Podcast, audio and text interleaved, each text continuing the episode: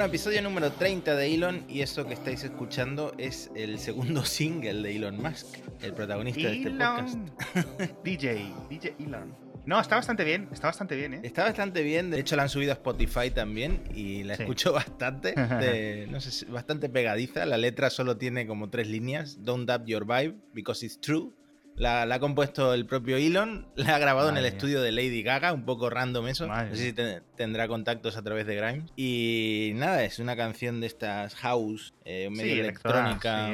Está bastante bien, la verdad. Y ya es la segunda canción de la que hablamos, porque es la segunda que saca.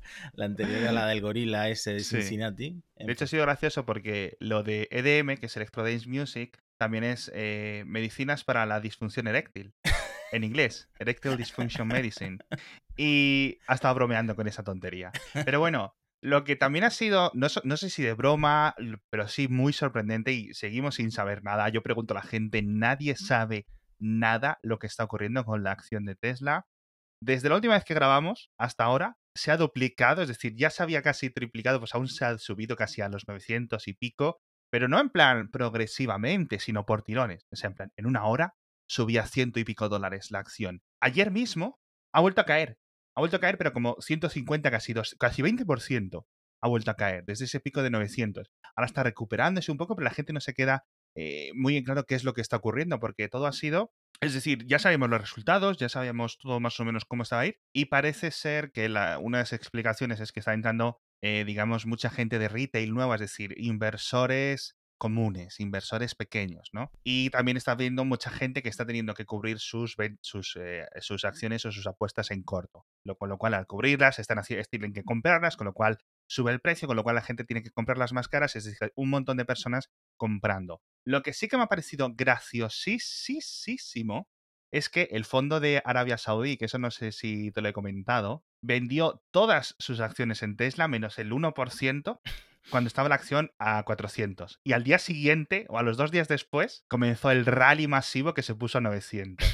Pero, pero miles de millones de acciones, eh, perdón, de dólares en acciones han, tenido, han vendido lo cual me llena de orgullo y satisfacción porque esas cosas ocurran, ¿no? O sea, que no solo sea yo el loser de la vida, porque este es un podcast sobre Elon, pero ni Teslas, ni acciones de Tesla, ni nada. Oye, al menos nos da un poco más de libertad para reírnos y pasar la vida como, como menos meras personas míseras. Han sido semanas muy divertidas, la verdad, porque, bueno, yo he leído análisis de todo tipo, y los chinos y los fans de Elon, y lo que dices tú, eh, pero eh, la cuestión es que la acción no ha parado de subir, Elon está on fire, nada más publica memes y tonterías en Twitter, eh, ha descubierto que su cumpleaños es 69 días después, después del 420, que en inglés las fechas son al revés, y nada, ya sabemos que esa, esa cifra, ese número es muy especial para Elon, así que... Es que al final, al final es el elegido, tío. Es, una, es como el Anakin Skywalker, pero que en vez de la fuerza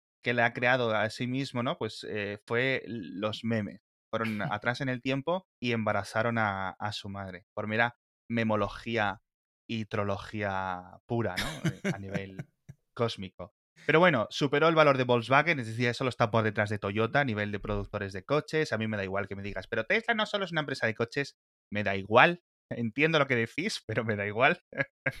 sí es cierto que está la acción muy volátil, con lo cual si mañana se pone a 2000 o si mañana se pone a 200, a nosotros no nos digáis nada porque no entendemos nada y así lo estamos diciendo. O sea, no, aquí nosotros no nos metemos ni decidimos. Lo que sí que parece que fue uno de los, vamos, los petardeos originales es que eh, tuvieron un beneficio, aunque depende de cómo lo mires, ¿vale? En el último trimestre cuando presentaron los resultados. Si lo miras según las formas en las que Tesla calcula los beneficios, que es una forma simplificada, sí están en beneficios, ¿vale? Hmm. Si lo miras desde el régimen GAP, es decir, de procedimientos generales de contabilidad que utilizan las grandes empresas estadounidenses, esto es un protocolo, digamos, unas reglas básicas, no están, pero dicen que en 2020, a lo largo de este año, incluso en este modelo más estricto que descuenta de los ingresos otro tipo de gastos, pues incluso ahí sí van a estar. Con lo cual, oye, fantástico, eh, un montón de buenas noticias.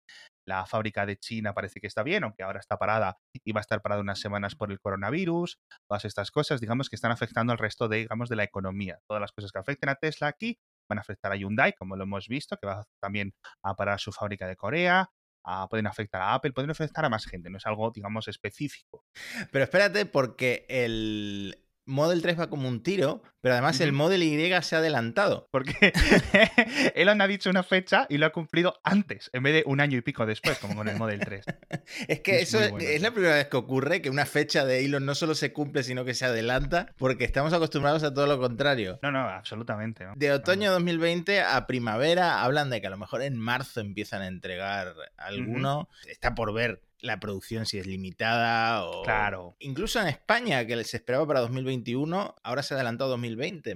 En la web al menos pone más tarde este mismo año. Y, y no, acaban las buenas noticias para, para los interesados en el modelo Y porque también ha aumentado la autonomía del modelo long range, del, modelo de gran autonomía, de 450 a 500 kilómetros. Está muy bien, está muy bien. Creo que han dicho que también que iban a aumentar la autonomía del Model S hasta 640. Esto ya estamos en niveles, porque 640 en modo EPA, que es como mide Tesla estas cosas, en ciudad es muchísimo más de 640. Si solo conduces por ciudad tranquilito, voy a asumir que fácilmente puedas hacer 700, si no más. Si luego vamos por autovía, 120, 140, etcétera, pues quizás no sean 640, quizás seas más cercano de los 500, ¿no? Pero aún así, ¿no? Es una autonomía brutal. Hmm. Exagerada. Lo que sigue esperándose para el año que viene, para 2021, es el modelo barato de 370 kilómetros. Claro, o sea que ese, ese, digamos, los Model Y que salen al principio, los que van a empezar a entregar, son los caros, ¿no? Lo mismo que hicieron con el Model 3. Sí, una cuestión de, sacar más margen, ¿no? Y luego eh, la configuración con siete plazas, también mm. la presentaron en el evento, también se, queda en 2021. Yo se lo he estado viendo porque había mucha curiosidad por la configuración, cómo son los asientos de atrás. Digamos que es una de las cosas que más puede arrastrar a una persona, a una familia, a optar por el Y en vez de por el 3. Y es por lo que la gente, claro, la alternativa es el, el, X caro y cuesta mucho dinero, ¿no? Y bueno, tienes una configuración muy chula en el X que es de seis plazas, como un autobús, dos, dos y dos, ¿no? Y tienes bastante sitio porque es un coche gigante. En este, las dos plazas de atrás, que recordemos que siete plazas en este sentido significa cinco más dos, y hay dos plazas que o tienes maletero o tienes esas dos plazas, como un poco en los Porsche que son de cuatro plazas, bueno, las otras dos son para dejar el abrigo. pero, pero no parece que haya mucho sitio, con lo cual, bueno, Depende de la gente que metas atrás, pues pueden caber o no pueden caber. Pero bueno, ¿Espacio? Si quieres, pasamos al espacio y mira, tenías razón, te tengo que dar la razón. Todo lo del millonario japonés era un timo, no se va a llevar a ninguna novia a la luna. Eh, participaron 27.000 mujeres en el concurso del que hablábamos en el episodio anterior.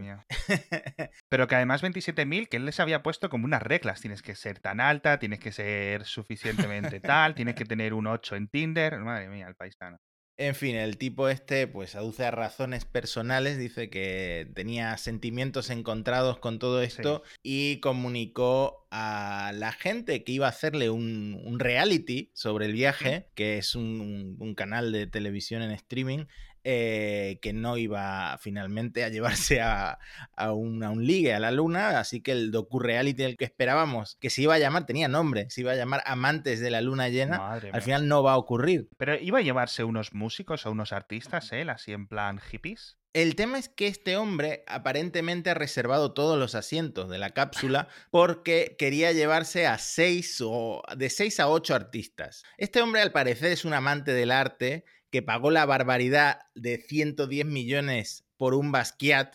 Y, nada, su, su interés era llevarse artistas a orbitar la Luna para que cuando volvieran a la Tierra crearan algo, crearan su arte, ya fuera una canción o, ah. un cuadro o lo que sea, para representar lo que vivieron. Inspirados por el viaje de la luna. Hmm. Ya, bueno, en plan mecenas espacial, ¿no? Ya. Eh, vamos a ver, está por ver porque este hombre ah, por ahora no ha cumplido ninguna de sus promesas.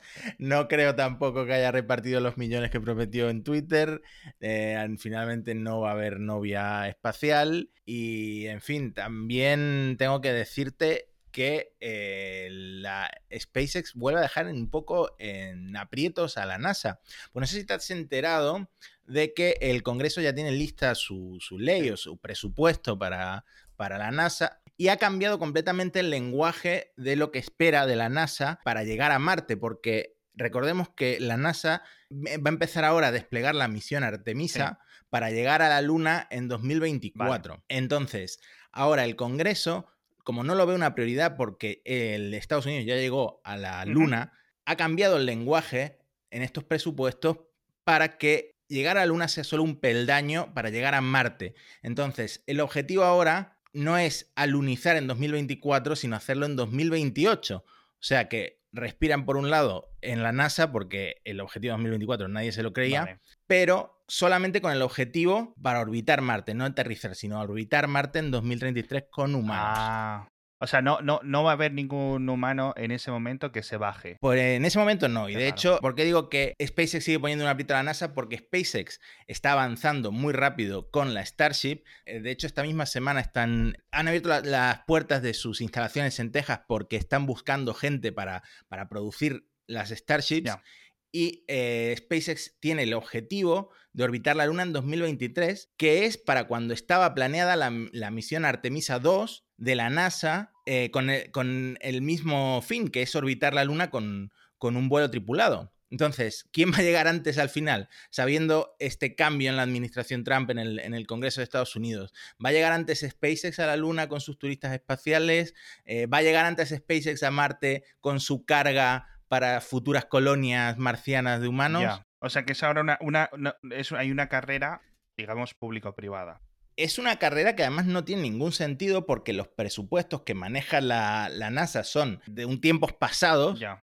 Y que pueden volver a cambiar con otro presidente, con otro congreso, que es lo que le ha ocurrido a la NASA siempre, ¿no?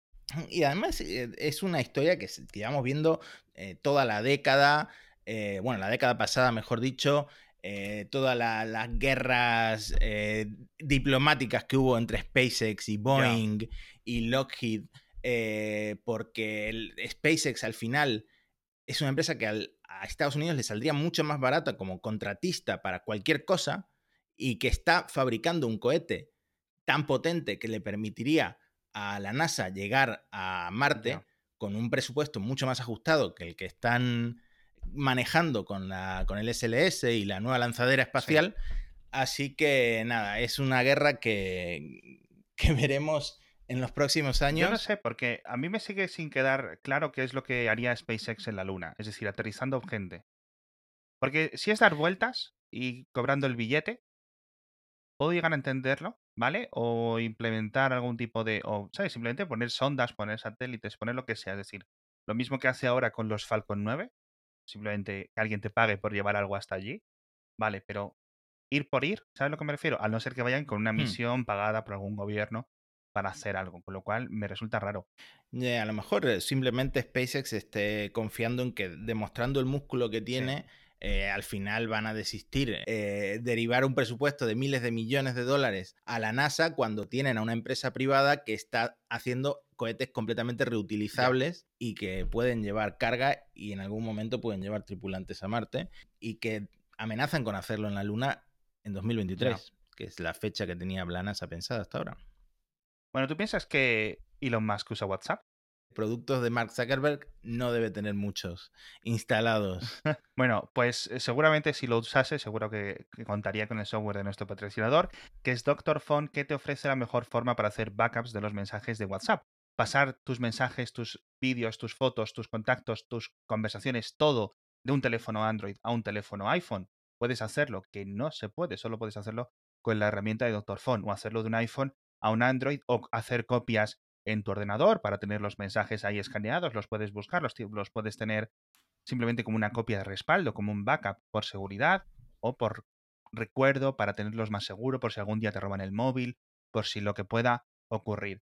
El software Doctor Phone es completamente seguro, tienes una aplicación para Mac o una aplicación para Windows y se queda completamente en tu ordenador local. Nada se sube en la nube, nada se comunica por internet, nada queda raro, simplemente se conecta a tu móvil, extrae las conversaciones y se quedan en tu ordenador y luego las puedes con ellas volver a enviar a otro móvil o hacer lo que quieras tú con ellas. Pásate por el enlace que te dejamos en las notas del episodio, pero vamos, totalmente recomendado este programa.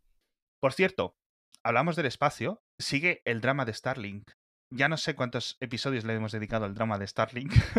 Pues es la guerra que tienen los astrónomos con SpaceX y ahora también con la Comisión Federal de Comunicaciones de Estados Unidos, porque hay un estudio, eh, un estudio nuevo que sugiere que la Comisión de Comunicaciones... La FCC, ¿no? Sí, al aprobar tantas, tantos lanzamientos de Starlink, ha violado la ley ambiental de Estados Unidos. El estudio, la conclusión del estudio es que eh, se podría demandar a, esta agencia y se podría ganar el juicio porque eh, tantos satélites en el, en el, cielo de repente es, una violación de eh, la ley ambiental.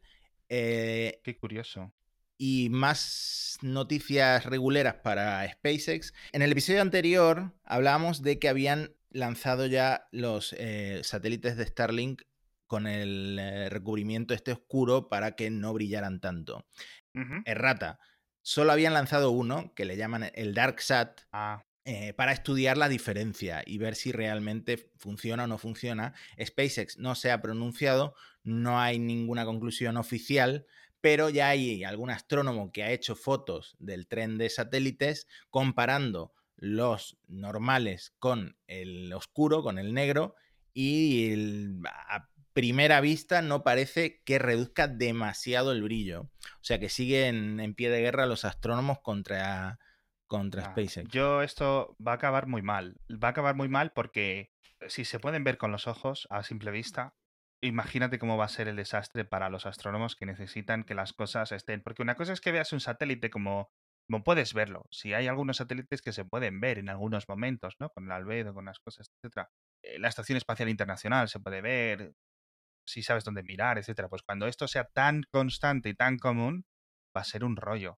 Pero bueno, no lo sé, no lo sé, porque muchos países no querrán tener esto, porque no tendrán oficio ni beneficio de este tipo de redes, ¿no? O las tengan prohibidas. Por ejemplo, China, la comunicación por satélite la tiene completamente prohibida para que sus ciudadanos, digamos, no utilicen este tipo de empresas externas para, para saltarse, ¿no? El, el gran muro de fuego que tienen ellos. El gran, perdón, el gran muro de fuego, no, el gran firewall. Pero bueno, no lo sé. Por cierto, ¿sabes? Hablando de Starlink, ¿sabes que le preguntó un accionista, un, perdón, un accionista, un analista a Elon si iban a poner acceso de Starlink en los Tesla en el futuro? Y le dijo a Elon, dice, ¿pero para qué? Que no pueden, que sería muy grande la antena. Es como, pues eso. Elon dice, no, como una pizza de grande. Y yo dije, por favor, ¿puedes decir la palabra parabólica? Hay que poner una parabólica. No sé si es que se piensa que por decir que va a ser moderna y por decir que no sé qué, tío, vas a poner una parabólica. Ya está. O sea, no, no le des más vueltas. no se puede reinventar tanto la rueda. A lo mejor es un poco más plano de alguna forma, ¿no? Como las antenas mm. WiMAX. Pero, tío. Bueno, a ver, quizá tendría sentido para reducir costes al tratarse más o menos del mismo conglomerado de empresas, pero la latencia de Starlink, por muy baja que sea, no va a ser tan baja como la del 5G. Y tú en un coche lo que quieres por seguridad y por rapidez, sobre todo un mm. coche autónomo del futuro, es 5G, son antenas terrestres de, de red 5G. No quieres conexión por satélite. Sí, exacto. No, no, no necesitas una conexión brutal, pero en principio los Tesla o la comunicación, este tipo de cosas, al fin y al cabo, deben de ser suficientemente válidos como para operar sin comunicaciones externas, más allá del GPS o el GPS localizado, etcétera, pero a lo mejor simplemente para tener comunicación 3G como comunicación 4G como tienes ahora para abrir Spotify, para cargar cosas, ¿no? En, de, de, hmm. reproductores en, en el coche puede ser. Hablando de coches, por cierto, ¿has visto el... No sé si decirte que has visto el Hammer o si has visto el teaser del Hammer que va a sacar General Motors. Eh, la verdad es que es sorprendente porque después del Cybertruck, el Hammer me parece como un diseño del pasado. No sé si te pasa a ti que ah, tras el Cybertruck todo te parece retro. No lo sé muy bien qué pensar, pero sí es cierto que el Hammer era como el, abuelo espiritual del Cybertruck. Es decir, una cosa que no era como nada que había en el mercado, una cosa muy angulosa, muy para un tipo de persona muy concreta que quiere fardar, que quiere que le miren, que quiere no sé qué. ¿Sabes a lo mm. que me refiero? Ahora el nuevo Hammer va a ser completamente eléctrico porque ya van como 10 años o 12 años sin fabricar Hammers de ningún tipo por la crisis, cuando la crisis financiera, etcétera, se vino abajo toda esta división. La intentaron vender los chinos, los chinos tampoco la querían. y al final dijeron, bueno, pues dejamos de venderlos, dejamos de fabricarlos. Y ahora con este nuevo vehículo eléctrico, que no sabemos las características, más allá de que dicen que van a tener mil caballos de potencia. Sí, una barbaridad. y aceleración de, de 0 a 100 en 3 segundos. O sea, una barbaridad. Sí, o sea, como, como el Cybertruck de tres motores, hmm. que eran 2,9 o 3 o algo así también. Por cierto, por cierto, por cierto, hablando de cosas así muy cañonero, Texas, dijo Elon hace, ¿cuánto? ¿Dos días? Puso un tweet. Giga Texas, como diciendo, ¿y si abro una fábrica en Texas, porque ahora las gigafábricas ya no se van a tener un nombre, van a tener el nombre, o sea, giga y el nombre de la localización, Giga Nevada, Giga Shanghai, Giga Berlín, mm. etc. Y una tejana le podría venir muy bien por muchos motivos, puede estar cerca de la planta de SpaceX, ¿no? Para aprovechar todo este aluminio de grado aeroespacial que querría, ¿no? Tener para fabricar los Cybertruck, puede tener un montón de excepciones, puede aprovecharse de un montón de energías renovables, ¿no? Que hay allí en, en Texas, no lo sé. Sí, no, de hecho era una encuesta y por supuesto ganó el sí por una mayoría aplastante. Claro. Pero si, nos fijamos en la experiencia que tenemos de tweets de Elon, una vez que tuitea es porque ya tiene algo pensado o algo sobre la mesa, excepto con el del tweet del 420, por supuesto.